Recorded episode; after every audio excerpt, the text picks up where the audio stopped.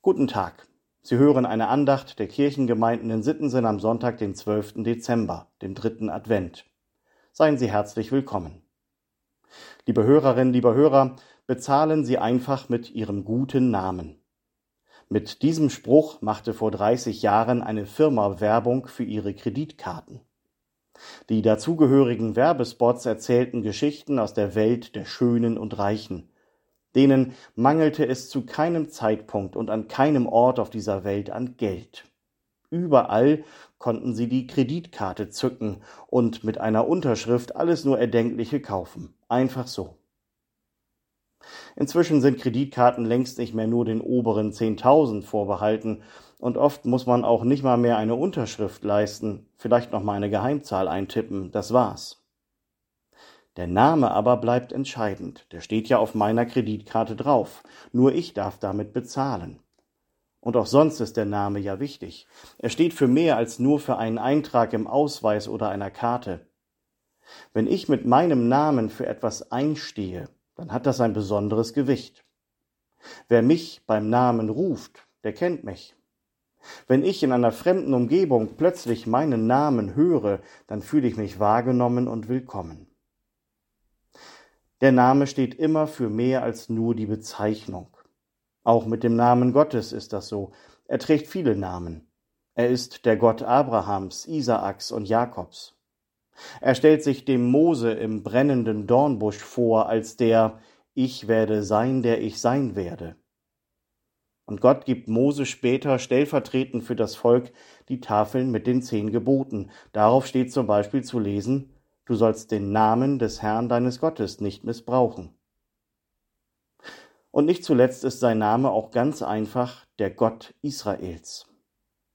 Gott hat sich an dieses Volk und dessen Namen gebunden. Wer sich an diesem seinem heiligen Volk vergreift, der schändet damit gleichzeitig Gottes Namen. So ist das geschehen in den Krisenzeiten des Volkes, zum Beispiel im babylonischen Exil. Israel drohte unterzugehen. Sein Name stand kurz davor, von der Liste der Völker gelöscht zu werden. Und damit auch der Name Gottes. Aber dazu sollte es nicht kommen. Nach dem Untergang sollte es einen Neuanfang geben. Und damit sollte auch der Name Gottes wieder in aller Munde sein. So verheißt es der Prophet Hesekiel in der Tageslosung für heute. Ich will meinen heiligen Namen kund machen unter meinem Volk. Die Menschen sollten also wieder etwas mit Gottes Namen anfangen können und damit auch ein Stück ihrer eigenen Identität zurückgewinnen. Gott ist und bleibt der Gott Israels und mit seinem Volk und dessen Namen verbunden. Und wir dürfen gleichzeitig glauben, dass Gottes Name auch für uns kein Geheimnis geblieben ist. Auch für uns hat Gott ja einen Namen bekommen, ein Gesicht sogar, einen Mund, Hände und Füße. Das feiern wir sehr bald wieder an Weihnachten. Im Menschen Jesus von Nazareth wird Gott selbst in dieser Welt sichtbar und hörbar, sogar in dessen Namen. Denn der Name Jesus bedeutet ja Gott hilft oder Gott rettet. Dieser Jesus ist gekommen, um Menschen von der Liebe Gottes zu erzählen und seinen Namen in der Welt bekannt zu machen. So lauten die Worte Jesu aus dem Johannesevangelium, der Lehrtext für heute. Jesus betet, ich habe ihnen deinen Namen kundgetan und werde ihn kundtun, damit die Liebe, mit der du mich liebst, in ihnen sei und ich in ihnen. Jesus spricht von der Liebe seines Vaters. Aus dieser Liebe heraus geht Gott aufs Ganze. Er kommt in diese Welt, er bleibt für uns kein unbekannter Gott. Er bekommt einen Namen, ein Gesicht, einen Mund, Hände und Füße. Und er riskiert noch einmal, dass sein Name geschändet wird, ins Lächerliche gezogen, im Tod seines Sohnes am Kreuz. Er setzt alles für uns ein, er setzt alles auf eine Karte. Mit den Worten aus der Kreditkartenwerbung gesprochen, Gott hat für uns bezahlt, mit seinem guten Namen.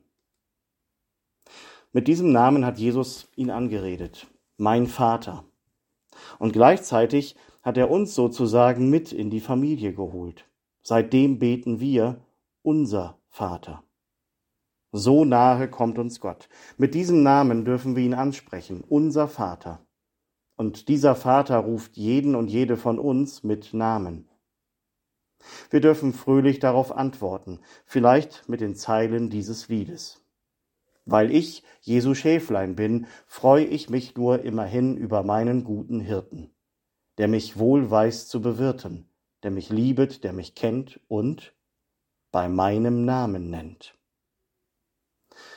Kommen Sie gut durch diesen Tag und die neue Woche, im Vertrauen auf Gott und unter seinem Segen. Ihr Pastor Sven Kaas.